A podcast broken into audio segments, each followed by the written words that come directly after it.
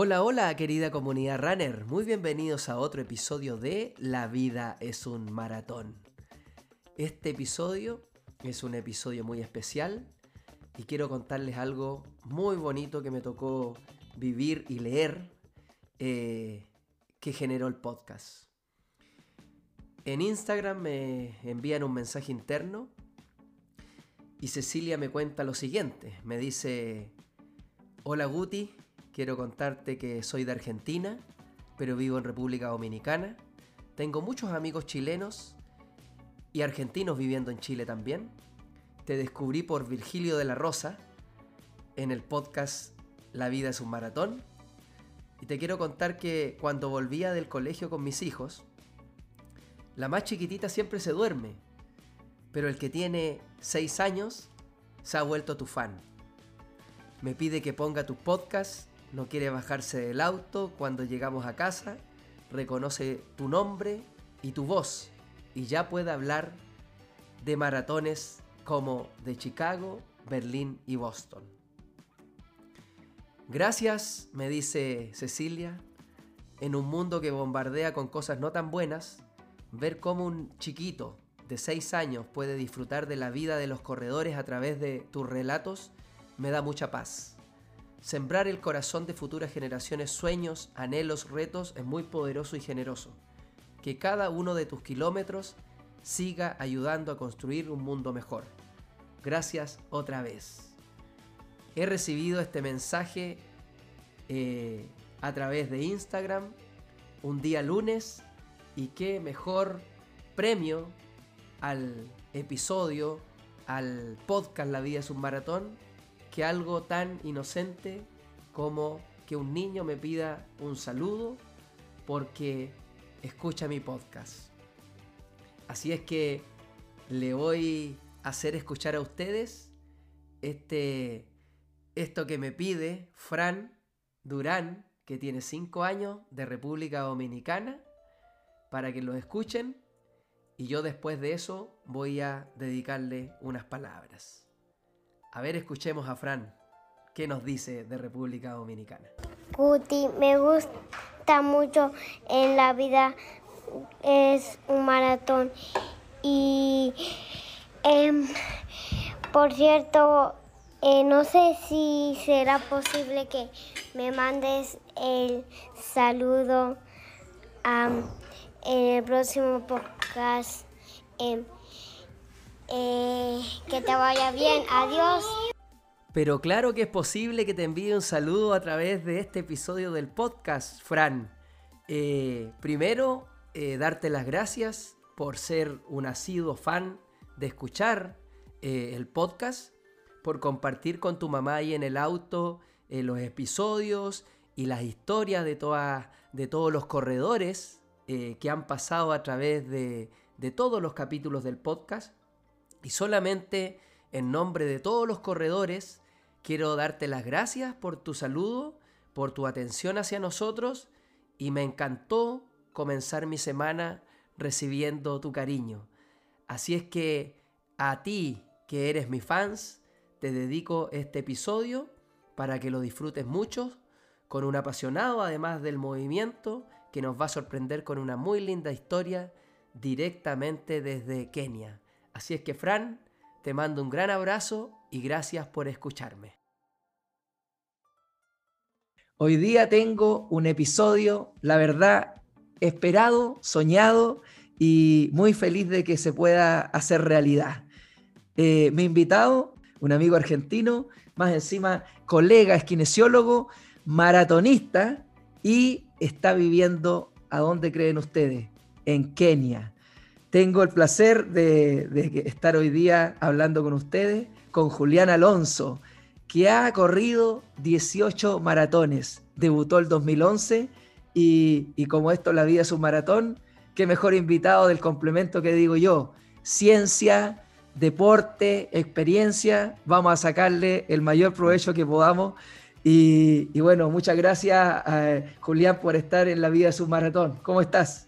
Bueno, muchísimas gracias, Guti, por, por darme esta posibilidad. La verdad, un gusto conversar con vos, así que eh, arranquemos nomás. Muchas gracias. Sí, tenemos mucho que preguntar. Así es que, oye, Julián, eh, primero, antes de contextualizarnos en, Kenia, eh, ¿qué relación tienes tú con el atletismo, con el maratón en tu vida? ¿Cómo, cómo nace esta, esta sociedad ahí? Bien, mira, nace desde muy chiquitito.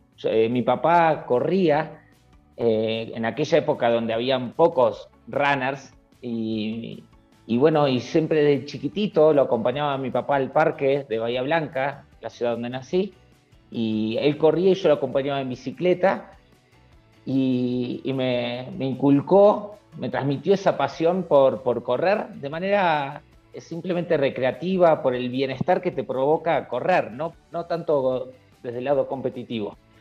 Así que, y bueno, desde chiquito empecé, una vez que, pude empezar a correr, en vez de acompañarlo en bici, lo, empecé, él me empezó a acompañar a mí corriendo y empezamos a compartir desde ahí y, empecé a mirar carreras en, mi ciudad, empecé a correr algunas carreras y bueno, siempre veía a los maratonistas como ídolos. ¿sí? Alguien, cuando, cuando tuve los primeros recuerdos de conocer a alguien que había sido maratonista, me parecía algo increíble y siempre tuve ese sueño de correr una maratón.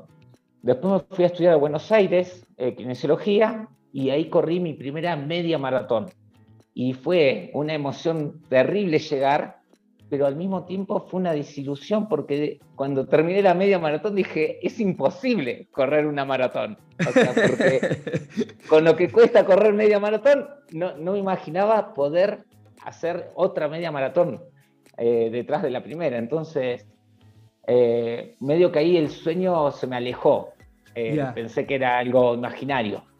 Y después, bueno, con el correr del tiempo tuve la posibilidad de correr en, mi ciudad, en Bahía Blanca, que lo organizaba la municipalidad. Entonces fue una prueba, que, una oportunidad de decir, bueno, si, si me va bien, paso la experiencia. No sé si voy a llegar o no voy a llegar, pero voy a pasar la experiencia. Total, estoy en mi ciudad, cualquier cosa freno y alguien me va a llevar hasta casa. Totalmente. Y, bueno, y la verdad que fue un antes y un después de mi vida, esa, esa maratón que corrí en, en Bahía Blanca. A partir de ahí siempre quise mejorar mi preparación y pensar en, en una nueva carrera. ¿sí? Oye, genial. Oye, te hago una consulta con respecto a lo mismo.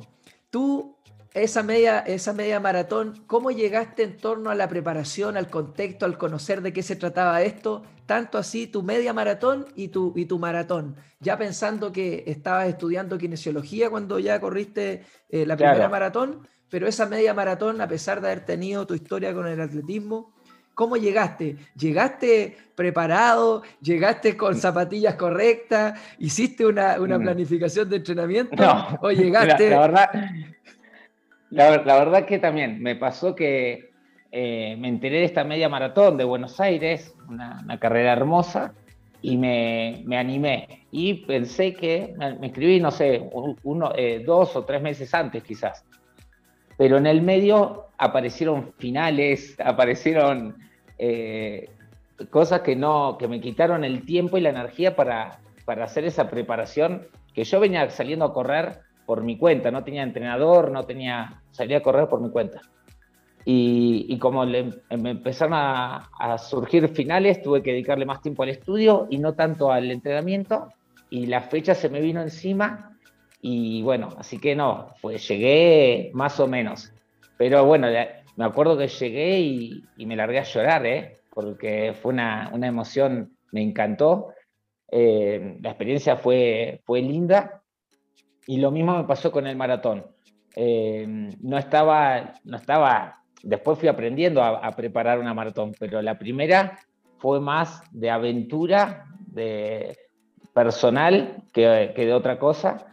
Y, no, no estaba, no estaba para nada bien preparado, pero bueno, la, experiencia, ya te digo, me, me, encantó. A partir de ahí sí, empecé a mejorar la nutrición, eh, gimnasio, un entrenamiento con un, con un entrenador y, eso me permitió disfrutar y asegurar cada vez más eh, el éxito en, la carrera. Oye, ¿y esa, ¿y esa maratón que llegó ya con esta mayor preparación, cuál fue? La mejor, las mejores, me tocó vivirla en Mar del Plata, ahí hice los mejores tiempos. Eh, Mar del Plata es una ciudad de, de, Argentina, que es una playa. Y eh, lo que me pasaba a mí es que corría, como entrenaba solo, eh, yo aprovechaba algunas carreras de maratones eh, cercanas a mi ciudad, chiquititas, pero las usaba a medida como de preparación, como un fondo largo Perfecto, como fondo, claro, como fondo muy Exacto, no es que me terminaba agotado, eh, que, al, te la semana siguiente no podía. Te, al revés, claro, exacto. Me recuperaba una semana y después sentía que estaba mejor. Entonces arrancaba el año con esas carreras, después en Buenos Aires me, generalmente tenía como un pico de, que ahí podía ser 2 horas 43 más o menos. Perfecto. Y, y, después me venía a Mar del Plata, y que era la última del año de Argentina, y la corría, y bueno, sí, ahí pude hacer 2 horas 41, eh, corriendo, sintiéndome muy fuerte, todo, así que esa, esa fue mi, es tu récord mejor marca. Esa es tu mejor esa marca. Esa es mi récord personal, exacto. ¿Y esa cuándo la hiciste? ¿En qué año la hiciste? 2018. 2018. Mira. Así que, pero ahora la, tengo ahí cerquita, ¿eh? Estoy, no, no, y, va a caer, va, a caer, va a caer con lo que estamos viendo. Oye, y. Siento que el año que viene sale. Y, entonces toda tu, formación y tu carrera, tú después de, ya ser profesional como kinesiólogo, ¿dónde te estableciste después de esto? Después de que estudiaste en Buenos Aires. Volví a mi ciudad. Eh, a mí me, siempre me gustaron la, naturaleza y la tranquilidad más que el ruido.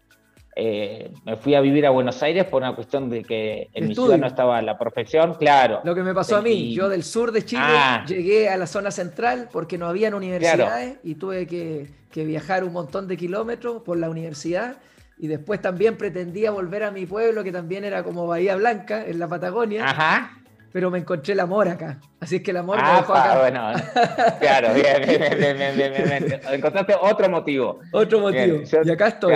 Tú volviste. Yo tuve, claro, yo tuve la suerte de que el amor también lo encontré en Buenos Aires. Mira. Pero, pero una compañera mía de la universidad, Gina, Ginita, pero ella era de un pueblo muy chiquitito. Se llama Coronel Charlona, un pueblo de 1500 habitantes. Entonces, eh, ella, no, eh, ella cuando se fue de su pueblo a estudiar a Buenos Aires, sabía que no iba a volver a su pueblo. Y tampoco le gustaba mucho la idea de quedarse en Buenos Aires. Yo le propuse ir a Bahía, que era un punto intermedio. Eh, así que bueno, tuve la suerte de eso, de, poder volver a mi ciudad. Y, ¿Y es kinesióloga entonces también? Es kinesióloga también, ella también se dedica a, ella también, se dedica a neuropediatría. Mira, qué, historia bonita. nuestra historia es media parecida entonces, porque lo ah, mío, es, ah, igual. Mi señora también es kinesióloga, la conocí en la universidad y mira, qué, linda la, qué linda la historia. Oye, y ese tiempo en Bahía Blanca, ¿cómo, cómo estuvo ahí? ¿Creaste, ¿Crearon un consultorio? ¿Trabajaron en cosas particulares? como ella, ella eligió neuropediatría, así que fuimos por distintos caminos. Y yo ahí eh, abrí mi propio consultorio primero con un colega y que se dedicaba, el consultorio estaba pensado para el deporte, ¿sí? todo lo que es traumatología, dolor de, columna y, deporte. Pero después se me empezó, empecé a atender a corredores, entre todos los deportistas venían algunos que eran corredores y se me salía la, la pasión de adentro. Por los poros, por las manos. Claro, exacto. Entonces yo atenderlos a ellos. ¿Lo esperabas? sí, no era trabajo para mí, era placer. me encantaba preguntarle cuánto entrenaban, qué zapatillas usaban, la técnica, el gimnasio. Y veía esto, que la mayoría de ellos se lesionaban por no estar bien preparados, lo que me, un poco lo que había hecho yo. Eh, nada más que después con la experiencia lo fui aprendiendo. Entonces se me, tuve la idea de generar un consultorio, otro consultorio nuevo, que le puse el nombre ITEN, que es la ciudad de Kenia donde estoy viviendo. Ahí empieza la historia. Ahí empieza la historia. Exacto. Especializado en running. ¿sí? Entonces ahí armé un equipo con profes de educación física, con nutricionistas, con médicos cardiólogos, traumatólogos, más kinesiólogos. Entonces atendíamos al, al corredor de manera integral y hacíamos que se preparara, mi idea era anticiparme a la lesión, no, no atender como kinesiólogo una vez que ya estaban lesionados, sino educarlos y apoyarlos con, un, con todo un trabajo en equipo para que los objetivos estén acordes a sus posibilidades y su preparación eh, haga que estén más fuertes que su exigencia y no evitar la lesión. Y ahí empecé a soñar con ITEN. En el, en el, en el consultorio pinté un cuadro, eh, una amiga me pintó un cuadro que es la tapa del libro Corriendo con los Keniatas, correr con los Keniatas. Claro. Y de ahí me, empezó mi ilusión de venir a, a ITEN, a Kenia. Y, y bueno, Gina, mi mujer, le escribe por mail a Mark Roach, que es otro colega nuestro, kinesiólogo español que vive acá en, Kenia hace cinco años, y, mi mujer le escribe haciéndose pasar por mí un mail diciéndole que quería venir acá a Kenia. Y se sorprende que Mark no responde.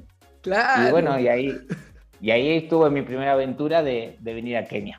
¿Y cuándo fue esa fecha? ¿Por cuánto tiempo fuiste? ¿Y cuál fue la experiencia? Eso fue fines del 2018. O sea, yo corrí mi mejor marca en Mar del Plata en noviembre y en el 20 de diciembre eh, me vine solo por 40 días. ¿sí? Mi mujer dijo, no, este viaje es para vos, Juli, yo vos vas a, querer correr, correr. Y así que me vine solo y me vine desde el 20 de diciembre hasta el 30 de enero. Y no, la verdad que... No, y te toma un momento de tu vida, te toma un momento muy mm. bonito de tu vida, que, que nace este consultorio, este enfoque biopsicosocial que, que, la verdad lo pensamos todo en, la cabeza, lo soñamos, tratamos de plasmarlo, ¿cierto? Porque lo que dices tú es fundamental y yo siempre lo digo, en la vida es un maratón. Ojalá que la persona justamente no sea reactivo a la, a la lesión, que, que, no se lesione y llegue donde nosotros. Nosotros somos más importantes que eso como equipo de trabajo y es lo que tú plasmas con lo que estás haciendo. Y te, encuentras en un momento muy bonito, más encima con tu mejor tiempo, que eso habla también de que estabas viviendo esto, pero, pero con mucha pasión y estaba conectado, tu, todo tu, tu entorno, tu, tu, emoción, tu físico, todo, y tomas la decisión sin pensarlo, me imagino, se da la oportunidad y, y te vas estos 40 días. Y, me imagino que, que debe haber sido un sueño ¿Y, cómo fue eso? ¿Cómo fue esa llegada allá?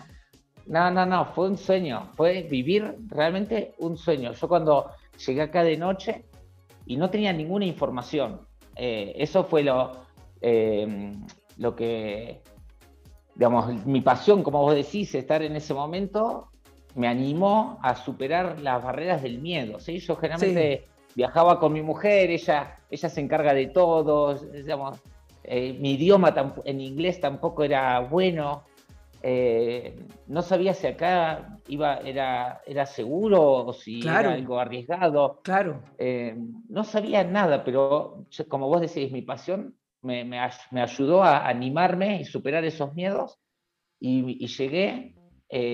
por suerte me fueron a esperar al aeropuerto, eso que no sabía si iban a cumplir o no. Y, y cuando pasé, cuando vos entras a ITEN, hay un, hay un eh, arco enorme. El arco, el arco famoso. exacto, famoso. Yo ya lo había visto mil veces por, por Google o por YouTube. Y cuando vi que yo ya veía que me estaba acercando a la zona por las construcciones.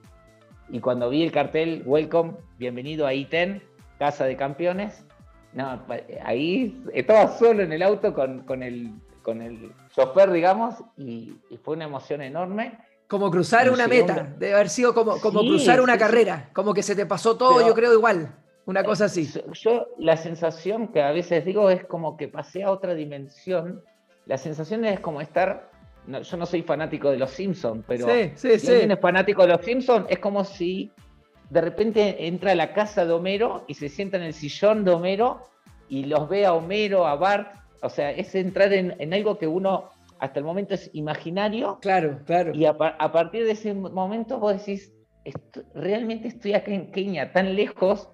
Como dice, pellizquenme por favor, pellizquenme que, no sé si esto es verdad o no. Exacto, yo no podía creer, yo estaba solo en, mi, en una casita que, reservé por esos días y, realmente la sensación es esa, es, no, estoy en el mundo real, estoy en un sueño y lo estoy viviendo. Y ahí llegué de noche. Entonces, la, mujer que se encargaba de la limpieza y de cocinar en este, este guest house, que se le llaman cuando son lugares preparados para, corredores extranjeros, me, me, preguntó si yo había cenado y le dije que no. Y bueno, me preparé ugali, que ugali es la comida típica, también yo había leído mil veces, de, los keniatas. Ellos todas las noches cenan ugali, que es harina de maíz con agua. Así que, no, no, fue, fue un sueño eh, todo. Y al día siguiente me levanto y le pregunto a esta señora si podía salir a correr. Porque claro, sin, información. claro, sin información no sabía si me iban a robar, si era algo arriesgado. da una vuelta por acá, hace un circuito alrededor de la casa. Claro, claro, yo no sabía, no sabía con quién me iba a encontrar. Y la mujer me mira, no entendía por qué le preguntaba, porque claro, ellos nacen acá que es tan seguro, pero, pero sí, me dijo, sí, sí, salí a correr, no, es seguro. Y bueno, y ahí salí a correr, yo no sabía con, digamos, con quién me iba a encontrar, si iba a poder salir a correr con un grupo, si iba a correr solo, y salí a hacer como un reconocimiento, y ahí me encuentro con un keniata que me invita a que corramos juntos, a acompañarme. Así que bueno, le dije que sí y me llevó por unos caminos hermosos que tiene acá Iten. Y, no, y después, bueno, la, historia es que me, termina llevando a su casa, eh, una casa muy precaria, de, chapa, muy chiquitita, eh, donde vivía él con su mujer y sus dos nenitos. Y, bueno, y me dan, un me dan agua para, porque terminé agotadísimo de ese primer entrenamiento y me dan agua y con un mango cortadito. Y bueno, ahí me empecé a dar cuenta de dónde estaba, un lugar, eh, de las, cómo son. Y eso es lo que me empezó a sorprender y, comenzaste, a comenzaste de este comenzaste a aterrizar de, esta, de esto que estabas viviendo y comenzaste ya a, a, poner los pies sobre la tierra o la zancada sobre la tierra con la primera experiencia ya. Exacto, ahí mismo empecé a darme cuenta, bueno, primero esto me encantó, a mí me, interesa mucho el tema del pie, de la pisada del corredor y, el, cómo nos perjudica el, calzado eh, diario. Y bueno, ya la veo a esta mujer que estaba lavando la ropa descalza en el patio, con unos pies eh, fuertes, los nenes también jugando descalzos. Y cuando empiezo a ver esa, eh, que estaban bien, a, a, pesar de vivir en una casita de, dos por dos o, tres por tres como mucho, eh, se los veía sonrientes, eh, entonces, me, ya te digo, me, atendieron de manera muy amable. Entonces ahí me empezó a encantar no solo el tema de correr y los caminos, sino me empecé a dar cuenta de que de cómo era la cultura acá. Culturalmente, culturalmente muy potente. Y, ahí eso me empezó a impactar muchísimo ver eso, la, la poca relación que hay entre el nivel económico y la calidad de vida, que, en, mi, en mi crianza me, habían, me, había creído que, que, para estar bien se necesitaban cosas materiales. Y esto vino y me, me choqueó de esta manera porque, porque encontré todo lo contrario, que los nenes juegan en la calle con, con botellita de plástico, con, digamos, eh, transportan piedritas, eh, juegan con pelotas de trapo y se los ven súper sonrientes, te salen a correr, digamos, un, estilo de vida mucho más simple, mucho más natural, que como te había dicho al principio, iba más con mi esencia. ¿sí? Hay, otros que les gustará más vivir en, grandes ciudades, pero a mí me gustaba, siempre me gustaba más el contacto con, la naturaleza. Entonces encontré que este era mi, mi hábitat y ahí le empecé a decir a mi mujer, Ginita, venimos, tenemos que venir a vivir acá. y mi mujer no quería saber nada. a ella sí le gusta más. Esa decisión, tú, ese día que la viviste, tú ya con, esta primera experiencia me imagino como que a uno eh, se, le, se, le, llena toda la energía, el mundo, como que se te equilibra todo, mm. no sé, es un momento. Tú ese día, yo, yo, sin preguntarte, yo ese día tú ya decidiste quedarte allá, yo te, lo aseguro. Sí, sí, sí, sí, esos 40 días, eh, se me pasaron, digamos, hasta el último día no, no me, llegaba a, no me llegué a adaptar a la, a la sorpresa de que un nene eh, y el tiempo iba. blancos. Y el tiempo, tal cual, pasaron, muy rápido. Tal cual, tal cual. Exacto. Y lo, entonces me, siga sorprendiendo de, esto, de cómo, de cómo los nenes o la gente grande te, te saluda, te, entonces, digamos, yo quería volver. O sea, yo me, se me terminó el viaje, se me terminó los 40 días y, y me saqué una foto con el arco que, del otro lado te dice gracias por visitar eh, Y dije, no, acá voy a volver. O sea, me estoy volviendo a, Argentina, pero sé que, que, quiero volver acá porque sentía que, que necesitaba ampliar mi experiencia acá, que no había sido suficiente. 40 días, que en un momento quizás parecía que iba a ser mucho, no, no fueron suficientes. Hablemos de esos 40 días para después saltarnos a la vuelta a Argentina y la vuelta eh, de nuevo a Kenia. En esos 40 días, eh, me imagino que tú ibas con, con vivir la experiencia y, me imagino que también llevabas una idea de una planificación de entrenamiento, pensando en el maratón, mm. eh, pensando si fuiste 40 días voy a, voy a hacer un trabajo específico. Mm. ¿Llevabas eso en la cabeza o empezaste a fluir y dijiste, como te, marcó mucho esto culturalmente y todo, te olvidaste y saliste a disfrutar y, lo, que, lo que te encontraban los amigos, ¿qué, te toca hoy día? ¿Fondo? Vamos fondo. ¿Te toca pista? Vamos pista. ¿Cómo lo, cómo lo llevaste esos 40 días? yo vine a vivir la experiencia, así que, y quería estar bien cerca de los keniatas, ¿sí? Quería, quería adaptarme yo a su cultura a su entrenamiento, a su alimentación, a su man, digamos. Entonces eh, vine a, ver, a conocer y a aprender y a tratar de, yo te digo, volverme lo más posible uno más de ellos.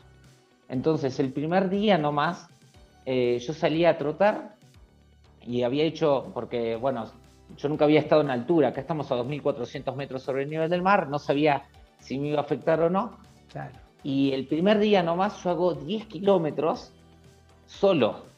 Y ahí cuando estaba volviendo a mi casa, ya estaba a 300 metros de mi casa, ahí es donde me encuentro con este, con este eh, keniata que me dice, que me pregunta cómo me llamo, de dónde soy, y me dice si, quiere, si quiero salir a correr con él. Ah, o sea, los 10, kilómetros, los 10 kilómetros. Yo ya me quería volver, yo ya había, por eso estaba, ahí ya había dado por, por terminado mi entrenamiento. Pero como vos me decís, yo digo, no, no me puedo perder esta oportunidad de correr con un Kenyatta acá. Terminaste haciendo 20, 30. Salimos. Y entonces le pregunto al Kenyatta, mira, le digo, yo ya hice 10, ¿cuántos querés hacer? Y me dice, ¿qué te parece, 20 o 30? Le digo, no, no, no. le digo, yo hice 10 kilómetros. Y, y me dice, bueno, hacemos 20. Bueno, y yo dije, sí, o sea, toda era experiencia, no me importaba el rendimiento. Yo lo que quería era... Eh, empaparte, empaparte. Empaparme, exacto. Y ahí, y así corrí con él una semana, y pero corríamos los dos juntos. Y yo veía que había grupos de 10, de 15, de 20. Entonces, un momento le dije, mira, quiero vivir la experiencia de entrenar con... Otro un día fuimos al... Claro, un día fuimos al Farlek, Acá hay un Farlek conocido. El Farlek son los cambios de ritmo de 2x1, 3x1. Y acá todos los martes y todos los jueves hay un punto de encuentro donde van todos los, keniatas y llegan a ser más de 100, entre 100 y 200 keniatas. Qué espectacular. Oye, ese entrenamiento. Es qué, envidia, qué envidia me da en este momento si tengo que envidiarte ese momento. ya vas a venir, ya vas a venir, ya vas a venir. Y, y bueno, es, ahí fue la primera vez que corrí con un grupo. Y, me acuerdo que terminó, tengo, yo llevaba una camarita tipo GoPro y me filmaba corriendo con los keniatas porque no lo, estaba ahí otra vez a un nivel de sueño increíble, no era real. Yo digo, ¿qué hago corriendo con los keniatas? No, era, era, no sé, para alguien que... de nuevo, pellizquenme por favor. Claro, exacto. Eh, es como, como jugar con, no sé, con, si te gusta el fútbol, jugar, en con, jugar un partido de fútbol con los del Barcelona o, o la NBA. Y yo iba corriendo ahí con ellos y a partir de ahí le dije, le pregunté a este, este keniata que me acompañaba, le dije que quería entrar con un grupo. Y me presenta un grupo eh, y fui a hablar con el entrenador para pedirle permiso a ver si podía entrenar con ellos. Y le dije, mira, mi, mi mejor marca era 2 horas 41, Y me dice, bueno, entonces sí vas, vas a poder venir y... Y, uno llega, y uno llega, me imagino, muy, muy humildemente con tu, con tu cronómetro. Uno dice, 2 horas 41. Sí, pero eh, acá me dice, vas a poder correr con las mujeres. Digamos, mi, grupo tiene hombres y mujeres, así que vas a poder correr con las mujeres. Me dice, bueno, y mañana tenemos 38 kilómetros. ¡No! Y yo digo, y yo digo, no. Bueno, pero, ¿qué iba a hacer? O sea, no. Dije, claro, vamos. Y, nos encontramos en, a las, como a las 4 de la mañana, 4 y media de la mañana y hice esos, esos 38 kilómetros con el grupo y respondiendo a tu pregunta es esto, o sea, no, no, no seguí ningún programa mío, mi, intención de viaje era esto, seguirlos a ellos y si ellos me decían 38, 38, si me, digamos, trataba de, seguirlos, por suerte, como vos dijiste también, vine en mi mejor momento, entonces me permitió darme esos, gustos. Si no hubiera llegado tan entrenado, eh, no, no hubiera podido, pero sí, se dio, como vos dijiste, todas las coincidencias juntas y, fue una aventura increíble. Oye, eh, vámonos a, volvamos a Buenos Aires entonces, eh, a Bahía Blanca, a Bahía Blanca. Claro. Directo a Bahía Blanca, ¿no? La vuelta. Exacto. en realidad justo me encontré, por una circunstancia, me, encontré en Buenos Aires con, con Gina, con mi mujer, y, el tema de conversación, otra vez, bueno, lindo el, reencuentro después de 40 días, pero al día siguiente teníamos algo pendiente para charlar, que era que yo quería volver a Kenia. Claro. Entonces, ¿qué hacemos? O, ¿Qué hacemos? O me, volvía o me volvía con ella, que ella no quería venir, o me venía solo.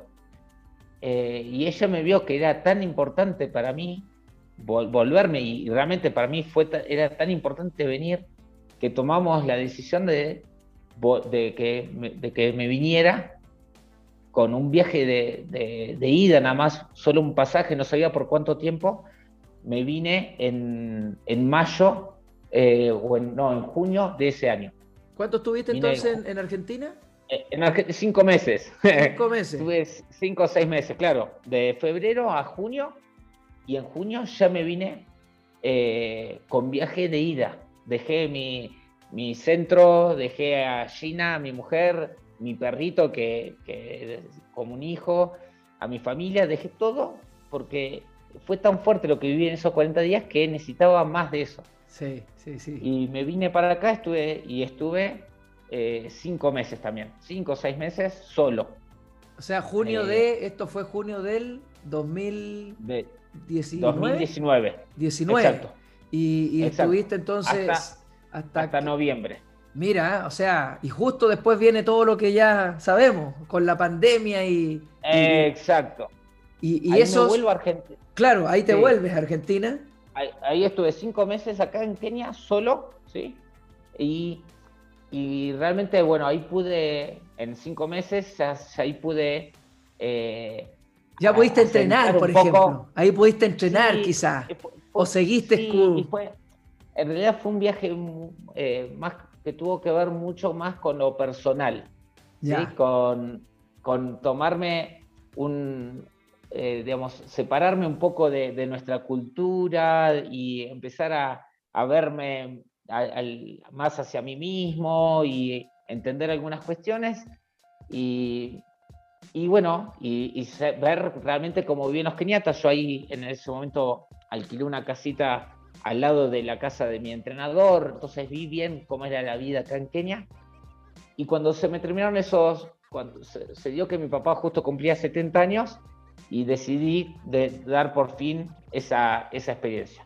Me vuelvo a Argentina, pero ya con la idea de que no iba a volver más a Kenia. Ya dije, ya está, se la experiencia, la, experiencia está cumplida, me llevo, me llevo lo que yo vine a buscar. Creo que, creo que puede ser ya el salto para lo que sigue. Exacto. Entonces dije, ya, ya estoy, no, ya no se me fue esa necesidad de estar acá que, lo, había tenido en el primer viaje. Y bueno, voy, a Argentina y, bueno, llega la pandemia. Llega la pandemia eh, y a mi mujer la moviliza mucho el tema de la pandemia. Mi mujer siempre quiso, ella cuando tuvo, cuando tenía 15 años, eh, en vez de elegir la fiesta de cumpleaños de 15, eligió irse a Inglaterra em, a vivir un viaje de intercambio y, también le, alucinó esa experiencia y, a partir de ahí siempre ella quiso vivir en otras culturas y conocer, hablar en otros idiomas, em, pero lo que pasa nunca lo pudo eh, materializar, poner en práctica. Materializar, claro, porque cuando terminó la secundaria se vio eh, obligada por, por una cuestión de, seguir los pasos, a, tener que elegir qué carrera estudiar. Una vez que se fue a vivir a Buenos Aires, una vez que se recibió, no iba a viajar por el mundo, tenía que ejercer la profesión que había estudiado. entonces hicimos como todo, nos casamos, hicimos, ella también se armó su propio consultorio y digamos como que iba bien en su camino, estaba digamos en un camino digamos, cumpliendo sus metas. Claro, bastante estable, como decimos nosotros, bastante estable ya con, las cosas. Exacto, exacto, en, el área ya de confort, porque ya tenía sus pacientitos que, que ella los amaba. Y el único que lo sacaba de su zona de confort eras tú. y en realidad, en realidad lo que la sacó fue el COVID. Fue el COVID. Claro, claro. ahí, yo también, sí, yo, la, Pobre, sí, sí, porque un, un, poco somos en ese sentido, somos ¿Ella corre? cosas ¿Ella corre? No, no, ella no, no, no, no, no. Es que ¿sabes por qué? Te entiendo, porque mi esposa es igual, muy parecida a la historia. Al que tiene que aguantarle estas cosas es a mí. Claro. Y, y, ellas van atrás, pero son las más importantes. Pero, sí, exacto. pero tienen que aguantar a estos, a estos locos apasionados que. Es como que yo soy el, un barrilete que vuela, que vuela, y ella es la que me sostiene el violín para, para, que, no me, para que no me vaya. Así que, bueno, pero cuando le, pasó esto del COVID, ella, ella siempre buscó la, seguridad, seguridad, este, tener todo bajo control. Y cuando vino algo tan externo, que, le invadió tanto a lo que ella venía creando, se dio cuenta de que esto, que no nada es seguro entonces, bueno, si nada es seguro, empezó a jugársela por, por lo que ella quería hacer, que era viajar, vivir afuera. Que era algo que no era seguro, pero por eso a ella le daba miedo, pero ante esta situación donde les cambiaron las reglas, dijo, me empezó a plantear de que quería animarse a vivir ese, eso que llevaba dentro de los 15 años y no lo había podido hacer. Se abrió esa, ventanita. Eh, o sea, la pandemia, el COVID te colocó ahí algo eh, que quizás quiso eh, vivir y los encontró otro momento. Exacto. Entonces empezamos a ver, bueno, ¿a dónde nos vamos a vivir? Yo a mí me gusta la aventura y le dije, sí, vamos, yo te acompaño. también yo teniendo ahí un trabajo muy estable, apasionado también por mi trabajo, pero sin embargo estaba abierto a, soltar eso y, e ir por otra cosa. Y, bueno, empezamos a mirar el, planeta. El mapa, colocan el mapa ahí. El mapa, exacto. Y dijimos, bueno, el mejor lugar para irnos es, es Kenia, eh, porque yo, venía trabajando ya mucho con el running. Eh, podíamos, yo, también lo del COVID nos empezó a mostrar la posibilidad de trabajar online, ¿sí? que yo lo había querido hacer en el 2019 de hacer consultas online, pero nadie, nadie entendía que, se podía consultar a un kinesiólogo por un celular. Eh, todos pensaban que tenían que ir a un consultorio. Yo, les, yo sabía que los podía ayudar con una conversación. Pero, pero después con el COVID empecé a dar clases de ejercicios eh, online, me empezaron a seguir.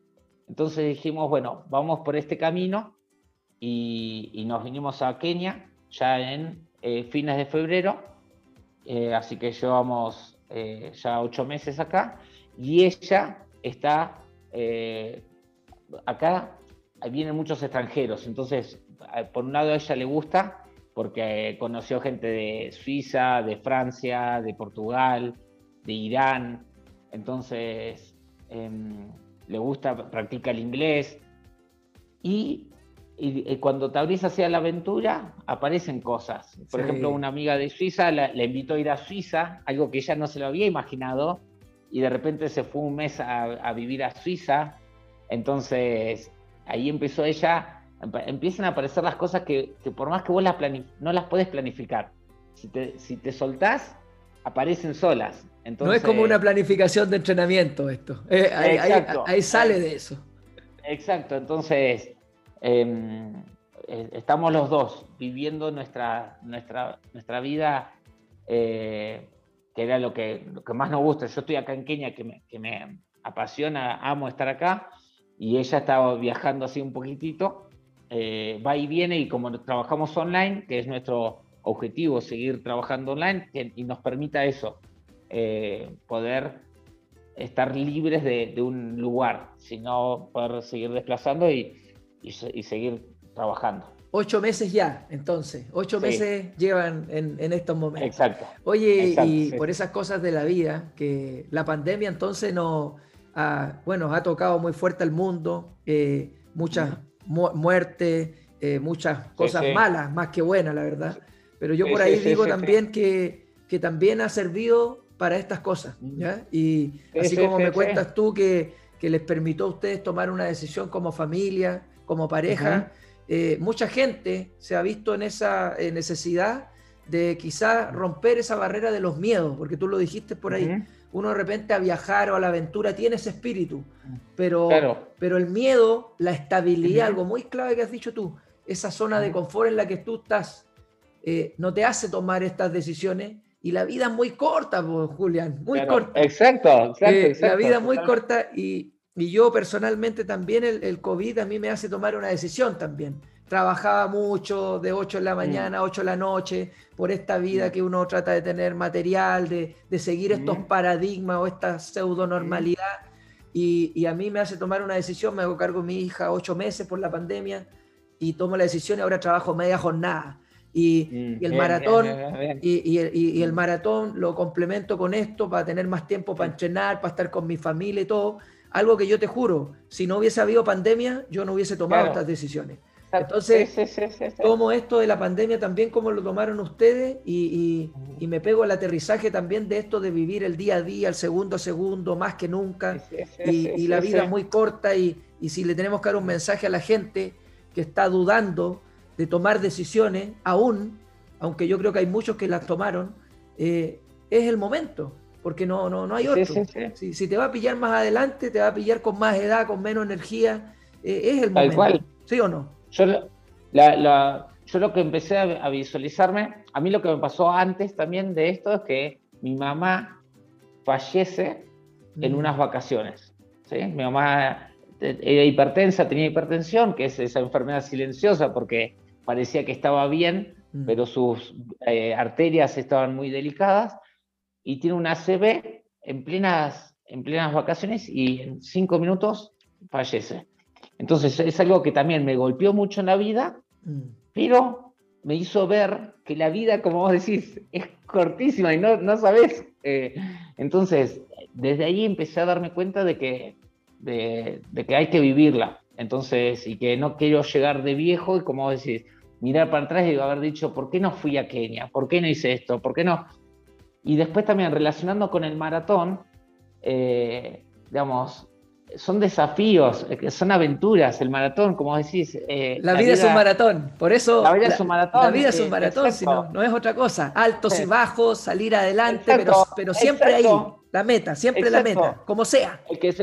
a, mí, a mí yo estoy seguro que el deporte, el correr, me ayudó a mi vida o sea, al, revés también. Eh, entonces, para mí mi vida me ayuda al maratón y el maratón me ayuda a mi vida. Eh, entonces, está bueno tener desafíos y, bueno, y animarse a eso. O sea, el que se anima a un maratón sabe que va a pasar momentos duros, que va a pasar momentos, eh, pero que después de todo, si uno puede, puede soportarlo, siempre va a haber un aprendizaje. Hasta en el peor, en mis 18 maratones, me ha ido muy bien y también me ha ido como no quería que me fuera. Y también es un aprendizaje.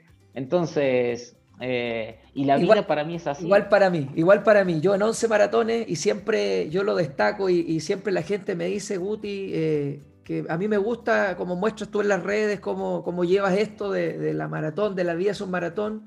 Y, a mí me gusta mostrar lo bueno, lo malo y no solo lo bueno. Claro. Porque al final, y, mucha gente me dice eso, me gusta que me diga que te dio un calambre en el maratón, en tan, que, te demoraste cuatro horas y tanto, que no te resultó esto, que lo probaste, que, no te sirvió, pero después lo solucionaste, que buscaste un profesional, que fuiste dándole eh, respuesta a lo que viviste. Como yo digo, eh, de repente no hay libros, no hay entrenador, el maratón te habla, te da la respuesta.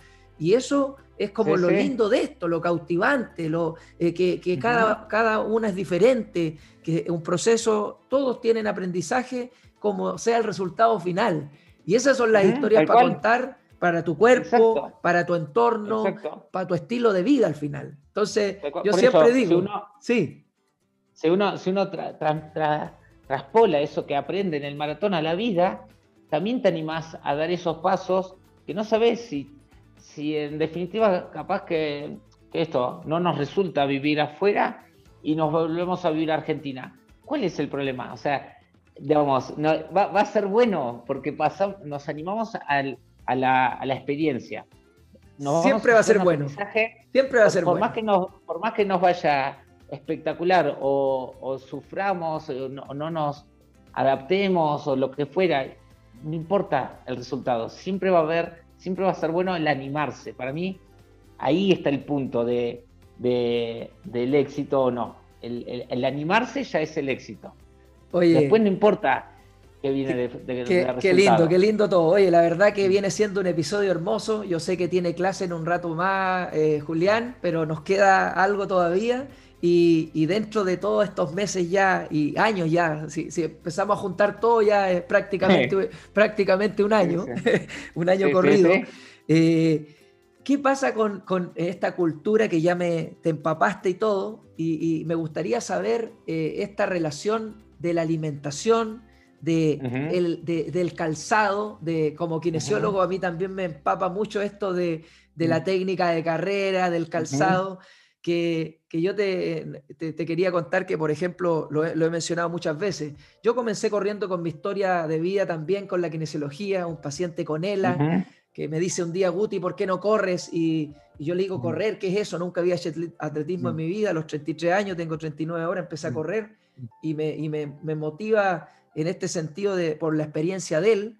Y yo sabía que a él le quedan tres años de vida y, y corro un año con él así haciendo cosas bien improvisadas mm. y le digo a mi señora mm, voy a correr el maratón el 2014 porque mm. quiero que Pedro se lleve una eh, y resulta que Pedro se, Pedro se lleva una se lleva dos se lleva tres y preparando la cuarta fallece y me deja esto y me cambió la vida. Tal oh. como tal como te pasó a ti. A mí esa historia me cambió la vida. Relacionó mi profesión relacionó un momento en mi vida en que quizás estaba con muchas dudas y, también me cambia la vida. Entonces, eh, yo desde ahí, el maratón, por eso es que le tengo tanta pasión, por eso me dicen, Guti, ¿por qué no corre otra distancia? Porque no, porque esto es lo que me genera a mí, lo que estamos conversando hoy.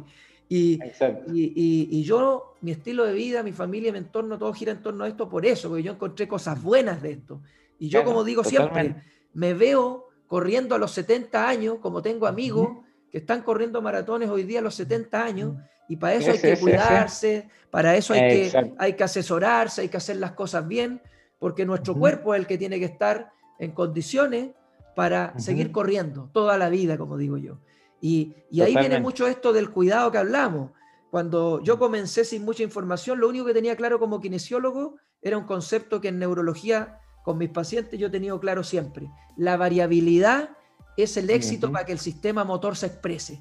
Y eso para mí es tan importante que el tema de las zapatillas, yo sin tener conocimiento, cuando comencé yo tenía tres pares.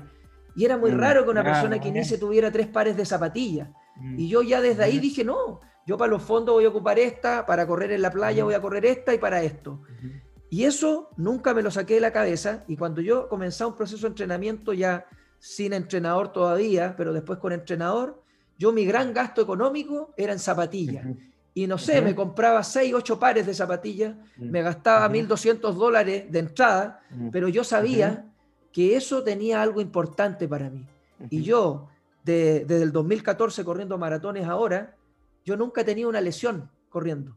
nunca. Y yo le doy un gran porcentaje a la variabilidad que le doy a mi pie porque ocupo zapatillas pronadoras, supinadoras, neutras, eh, ando a descalzo en mi casa, tengo un patio de tierra que no le he querido colocar pasto porque prefiero caminar ahí. Eh, lo mismo que tú hablas de los keniatas, cómo andan, porque yo sé que el pie, si tú le das un solo movimiento repetitivo, ahí viene la sobrecarga, las tendinitis, las enticidades, todo. Hay que darle variabilidad al pie. Si tú no le das al pie la chance que se adapte, el pie todos los días trabaja diferente y eso hace que tú no te lesiones. Y yo le doy un gran porcentaje a eso. Y, lo veo en ti, con lo que tú haces a través de tus cursos y todo. ¿Qué opinas de eso?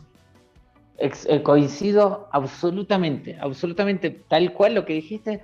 Yo creo que las lesiones no, no deberían estar en el corredor, tendrían que ser raras. Eh, realmente nos, uno se lesiona porque todavía, yo digo que lesión y lección son palabras parecidas porque uno va aprendiendo y entonces, eh, yo coincido con vos con, que la variabilidad es, la, clave. Yo digo que, hay que nos tenemos que hacer 4 por 4 O sea, tenemos que correr por todos los terrenos con distintos tipos de zapatillas y la evidencia científica nos apoya. Eh, está, hay estudios que, demuestran que realmente variar el calzado eh, hace eso, que cambie la, la, postura, el uso de los, de los de las estructuras, de los tendones, los músculos, articulaciones, y eso hace que em, esté todo tu cuerpo preparado. Si vos, como vos dijiste, si siempre corres con las mismas zapatillas, la misma superficie, siempre eh, exigís a las mismas estructuras y las otras que no las exigís se debilitan por, poco uso. Entonces, eh, acá en Kenia, el gran secreto que tienen en cuanto a eso es que los terrenos son muy variables, tienen muchas piedras. Em, ellos eh, no, les. Ahora hay cada vez más caminos asfaltados y también aprenden a, usarlos cuando corresponden, ¿sí? Pero porque antes, hasta hace poquito, no les gustaba para nada correr en asfalto. Ellos querían correr solamente eh, por, por, la, por la tierra, digamos. Y lo que te provoca correr en la tierra es que en primer lugar, acá hay muchas subidas, muchas bajadas, muchos pozos y muchas piedras. Entonces, en primer lugar, te, hace estar concentrado. Vos no podés estar eh, distraído porque te vas te tropezás y es muy duro caer acá. Entonces, primero te hace estar concentrado. Acá nadie habla mientras corren, poquitos hablan. Quizás en algún entrenamiento muy, muy fácil hablan, pero si no, en el resto, vamos en grupo, pero cada uno en, concentrado en su técnica, en su respiración, en su paso, en, no tropezarse con ninguna piedra. Y lo otro que vos decís, van variando las, em, las pisadas todo el tiempo, entonces se te va fortaleciendo todas las piernas, desde los pies hasta, hasta las caderas, porque tenés que ir estabilizando. Y ellos desde chiquitos, vos los ves que van, corren por estos lugares y van corriendo a la escuela. eso es real. Eh, y se la pasan corriendo en la calle acá. Las familias tienen cinco hijos de promedio y están todos en la calle. Los padres no es que los tienen tan sobreprotegidos como nosotros, sino que son más, más libres entre los son Más libres, son más libres. la cultura da para que estén en la calle. Eh, para que estén en la calle, exacto. se cuidan entre los hermanitos. Van colegio y están todos afuera, sí. Exacto. Y se entrenan, se cuidan entre ellos y, y juegan corriendo, juegan corriendo van a la escuela, ya te digo, muchas veces corriendo y, por estos terrenos y muchas veces o descalzos o con eh, con ojotas, digamos, ahora hay mucho de este material porque es más económico, antes no, no podían, pasaban de descalzo o a zapatos. Y los zapatos por ahí eran caros, entonces andaban mucho, mucho más descalzos. Ahora aparecieron estas crocs, digamos, de ese estilo de, de, calzado, y muchos andan con eso. Y, bueno, y después lo otro que vos me preguntabas, es sí, la alimentación es súper, es natural, se come lo que es, salen de, los, de las tierras. Claro, se come de, tu huerto. no tu huerto. exacto, directamente, esa es la comida. Eh, no, uno come, bueno, básicamente maíz, lo que hacen las, porque para alimentar a la familia lo que hacen es sembrar maíz a principio de año y, tratan de cubrir todo el terreno con maíz. Entonces ya para esta altura del año lo pueden cosechar, Cosechar. Y, con, y con ese maíz lo, lo almacenan y lo hacen harina. ¿sí? Acá hay lugares donde llevan el maíz y lo, le hacen la harina y con eso cenan ugali todas las noches, las Todas las 365 noches del año, toda la familia come ugali, tanto los maratonistas como los chiquitos, las mujeres, todos comen ugali, porque es esto, no cuesta nada, o sea, sale de la tierra eh, y es energía pura y te llena. Uno Sí. cuando come ugali Saciedad, siente que tiene la saciedad, panza llena. saciado. Entonces, eh, esa es la, la base de la cena, que lo hacen con algunas verduritas y demás. Y después, eh, que también las, las verduras las, las salen de la huerta, tomates salen de la huerta, cebolla salen de la huerta, papa sale de la huerta, al mediodía generalmente es papa, eh, maíz, eh, porotos, todo, todo es natural. Y bueno, todo eso, todo, y el, el poco estrés eh, de la vida, el famoso Hakuna Matata, Sí. ellos son así, o sea, va- van, van viviendo la vida día a día y duermen bien porque no tienen, no se quedan enganchados con, Net- con Netflix, con Instagram, entonces... Y eh, se levantan sí, a vida- entrenar a las 4 de la mañana, dijiste tú. Sí, así que cuatro, a- sí, sí, a, sí, sí. a las 9, Cuatro. a las 8 de la noche, 9 de la noche están durmiendo. Ya están todos durmiendo, sí, sí, sí. Ellos, los, los corredores, llevan una vida que es así, es comer, dormir y entrenar. Sí. Eh, Siestas. cuanto más- ¿Hacen siesta? Porque como hacen doble muchas jornada. siestas, sí, sí, sí, totalmente. Ellos, esa es su vida. Eso es lo que les permite el nivel de exigencia en el entrenamiento. Si, si, si andan por trabajo o por, por distracción, no, no van a alcanzar nunca el nivel que necesitan para destacarse acá entre tantos eh, talentosos. O sea, A- a- con el talento no te aprovechando, alcanza. aprovechando este momento, eh, es impresionante el nivel. eh, de- me imagino que quedaste boca abierto cuando, cuando ves el nivel, estos grupos de separaciones por, por, por ritmo de carrera, debe ser, o por tiempos de maratón. Sí, Eh, si tú me pudieras decir cuántos eh, keniatas hay que bajan las 2 horas 10, ¿cuánto me podrías decir así, abuelo? No, la sí, lo voy a averiguar, lo voy a averiguar, pero, pero cientos, cientos, Me imagino que deben ser Cientos. cientos. cientos, sí, sí, sí, sí, sí. Para mm, ellos eh, ne- necesitan mínimo esa marca, o sea, eh, porque hay tantos que dos horas 12 acá no es bueno, dos horas 16, dos horas 18 no es para nada bueno. No, como dedícate al amateurismo. Con eso habría que dedicarse Exacto, al amateurismo. exacto, Y como exacto. ellos tienen una decisión importante por el tema económico y todo, quizá eso de 2 Totalmente. horas 16 terminan trabajando en la casa y quedándose allá, porque es la oportunidad. Tota- totalmente. Ellos, para vivir del, del- del atletismo, del maratón, necesitan eso, un nivel muy, muy alto para, para que alguien los, los mire. eh, y, y digan, bueno, sí, vos podés ir a Europa, Asia, América, competir, ganar plata. Entonces, porque el manager lo que tiene que hacer es pagarle de anticipado el pasaje, la estadía, Claro.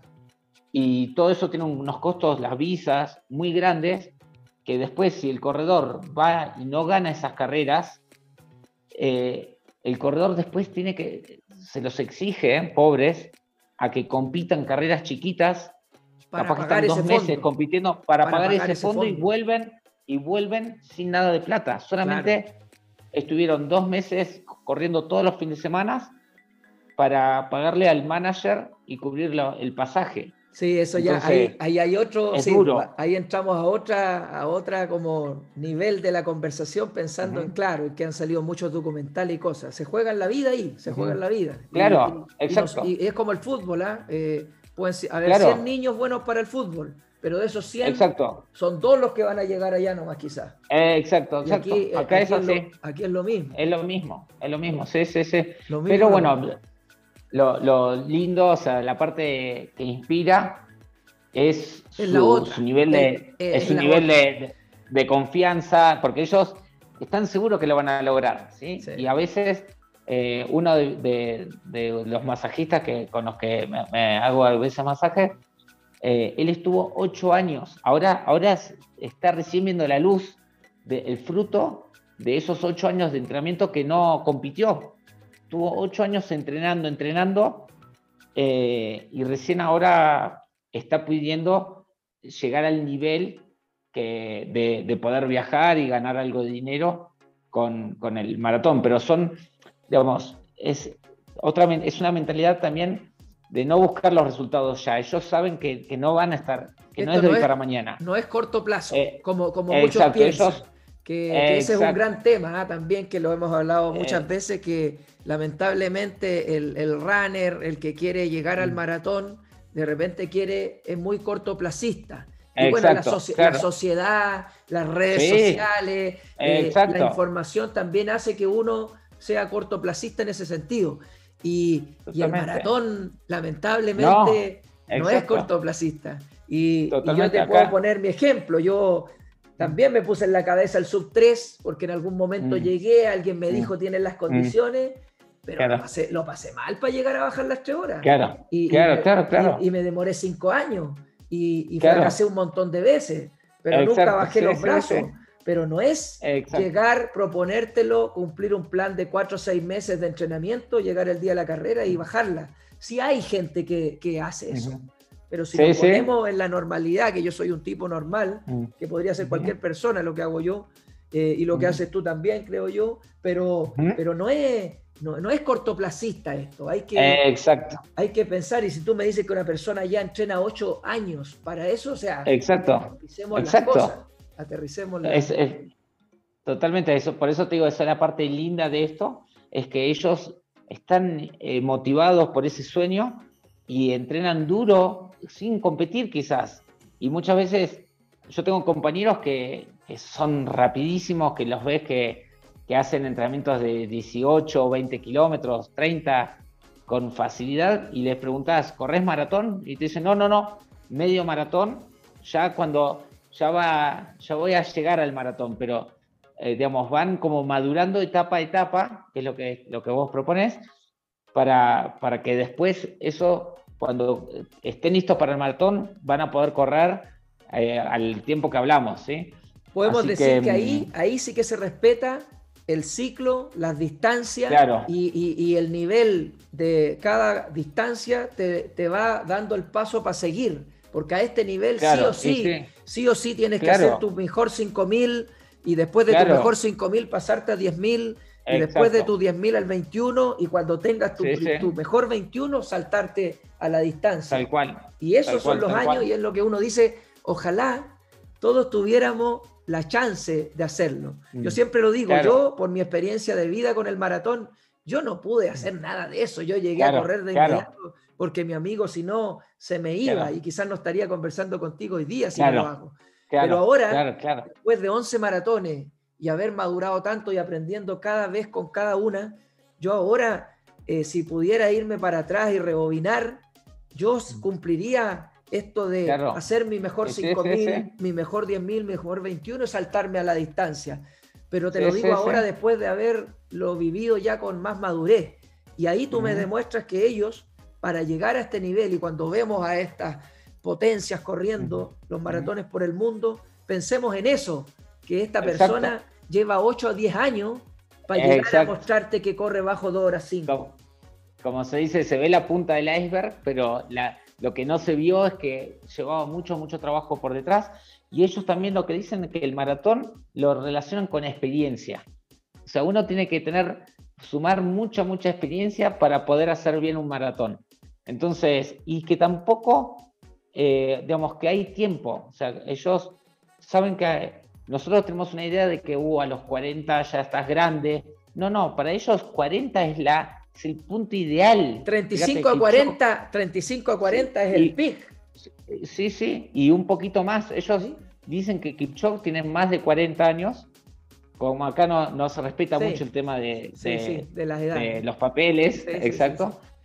Y, fíjate, bueno, un poquito vos, el ejemplo que hablas es el de Kipchoge. Kipchoge hizo todo ese camino y recién en su última etapa es donde demuestra todo lo que había sembrado eh, durante 20 años de, respetar. Donde fue, donde fue incógnito, donde se sabía de él, pero no, no al nivel de ahora, y, todo lo que hizo silencioso lo sembró con, con lo que es ahora. Mira que, que, es así, es así la verdad. Oye, mira, teníamos para hablar un montón, pero lo vamos a dejar para otro episodio, pues si, está Cuando vos quieras. ¿ah?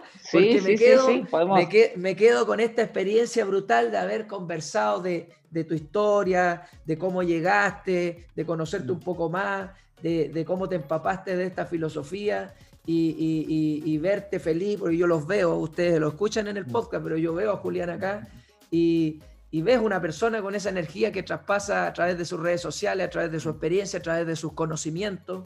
Y, y los invito a, que escuchen este episodio, a que se animen si tienen dudas, si quieren mejorar la técnica de carrera, buscar alguna opción. Eh, Julián, le, voy a pedir que me deje la información, qué día está haciendo los cursos, porque así también lo apoyamos. Eh, yo te quería preguntar algo personal que quizás puede ser, le puede servir a alguna persona. ¿Con cuántos dólares vive una persona mensual ahí en, Kenia? En el lugar que está. Eh, mira, así, como vivo yo, Em, ah, no tengo bien la respuesta, pero para que te des una idea, el lugar, la casa, salen 250 eh, dólares, ¿puede Perfecto, sí, sí. Em, y, después, bueno, el tema de la visa y la alimentación. Em, la verdad que no tengo bien el número. ¿Cuánto tiempo, ¿cuánto tiempo tienes para estar ahí? ¿Cuánto tiempo tienes para estar ahí? con la visa. ¿Hay un tiempo eh, determinado? sí, seis, meses como máximo. O sea, la visa te la dan por un mes y después te la van renovando em, hasta los seis meses. Ahí hay que salir, volver a entrar para, para estar hacer más todo tiempo. Exacto. Así, Así que, em, pero sí, son, digamos, eh, uno puede estar acá de distintas maneras, ¿sí? O sea, hay distintas opciones. Uno si necesita vivir una vida más austera, yo estoy en un lugar que por ahí es un poco más, más cómodo, eh, costoso, porque estoy más cómodo, porque mi mujer necesita, también tengo que pensar en ella. Yo podría, la vez pasada estuve en una casita mucho más precaria, pero yo tengo que pensar en ella, que ella acá se relaciona con otros extranjeros. Sí. Entonces. Y en ti también, porque tú también eh, entrenas de esto y estar en un lugar mejor te permite hacer tus clases, te permite tener una buena conexión de internet, estar hablando conmigo en estos momentos. Eso... Internet, por ejemplo, yo me doy el lujo de tener dos, dos las, dos empresas por si una no anda bien, porque necesito por, como, como trabajo. Entonces, quizás yo eh, se pueden ajustar los, los números. Para el que quiere vivir mejor, hay lugares todavía mejores. Sí, pero si a eh, grandes rasgos, una, situación cómoda viviendo de rondar más o menos los 500 dólares mensuales. 500 dólares. Pongámosle un número, 500 dólares mensuales pensando en esto, en esta comodidad de que te permita quizás estar con teletrabajo y cosas. Oye, eh, solo agradecimiento, solo la verdad, felicitarte por, el desafío, por, romper estas barreras, por mostrarnos día a día que estas cosas se pueden hacer. Eh, pura motivación en ti. Eh, la verdad que te, deseo el éxito que, te merece, porque yo digo, las personas que hacen las cosas bien siempre le van a resultar las cosas. Es como el maratón, se complica, claro, sí, sí, pero, pero, siempre, siempre se sale eh, adelante. y eso es un ejemplo de vida. Así es que mm. solamente agradecerte que hayas sido parte de un episodio de la Día un Maratón y a ver si te mm. tengo más adelante, pero muy agradecido, eh, Julián. Por favor, nos das tus redes sociales, nos dices los días que estás haciendo los cursos, porque me interesa mucho que la gente que te va a escuchar tenga la oportunidad también de formarse contigo, que a través de la profesión y el maratón, qué mejor que te dé consejo alguien como tú. Bueno, muchísimas gracias. Antes que nada, eh, las mismas palabras que, me, que me brindaste, son para vos, ¿sí? O sea, también eh, te súper agradezco por, por, esta posibilidad de, conversar con vos, fue realmente un placer y también te felicito y te deseo lo mejor, ¿eh? la verdad, muy, muy bueno lo que, lo que haces. Y mm, mira, luego, mi red social, la que más, con la que más interactúo es con Instagram, que es Julián Alonso Running, eh, pero así también como Julián Alonso Running me pueden encontrar en YouTube, me pueden encontrar en mi página web, que es julianalonsorunning.com. Y los cursos que doy en este momento son de técnica de carrera, que dura un mes. Son cuatro sábados que se hace por Zoom, eh, donde les doy eh, un poquito de, la teoría que necesitan, pero mucho más voy hacia la parte práctica. Y después tengo otro curso que también dura un mes, que es eh, correr sin lesiones, que hablamos de prevención de lesiones y de zapatillas para correr. Y aparte de eso, bueno, hago clases de, ejercicios diarios, todos los días, 45 minutos, para arrancar el día con energía, sintiéndonos bien. Que eso se viene ahora en unos minutitos más. Eso arranca ahora, eso arranca ahora. Así que oye, muchas gracias. Eh, la verdad que dejamos a toda la gente invitada, entonces súmense, es una oportunidad, la verdad, eh, muy buena dentro de las cosas de la pandemia que yo digo. Eh, la tecnología, la, la, ciencia, yo creo que nos abre una ventanita muy linda, porque antes uno para especializarse, como kinesiólogo, nosotros sabemos, si queríamos ir a ver a nuestro maestro, teníamos que pagar un pasaje, viajar a otra ciudad. Eh, eh, sentarnos en un auditorio, tomar apuntes, eh, complementar esto, ver cómo lo aplico en la vuelta y ahora la pandemia con todo esto del teletrabajo y los webinar da la oportunidad a la gente, que quizás la gente joven no dice que, que hablan esto, que habla Guti, Julián, no, pero, nosotros como somos de otra, nosotros somos de otra generación.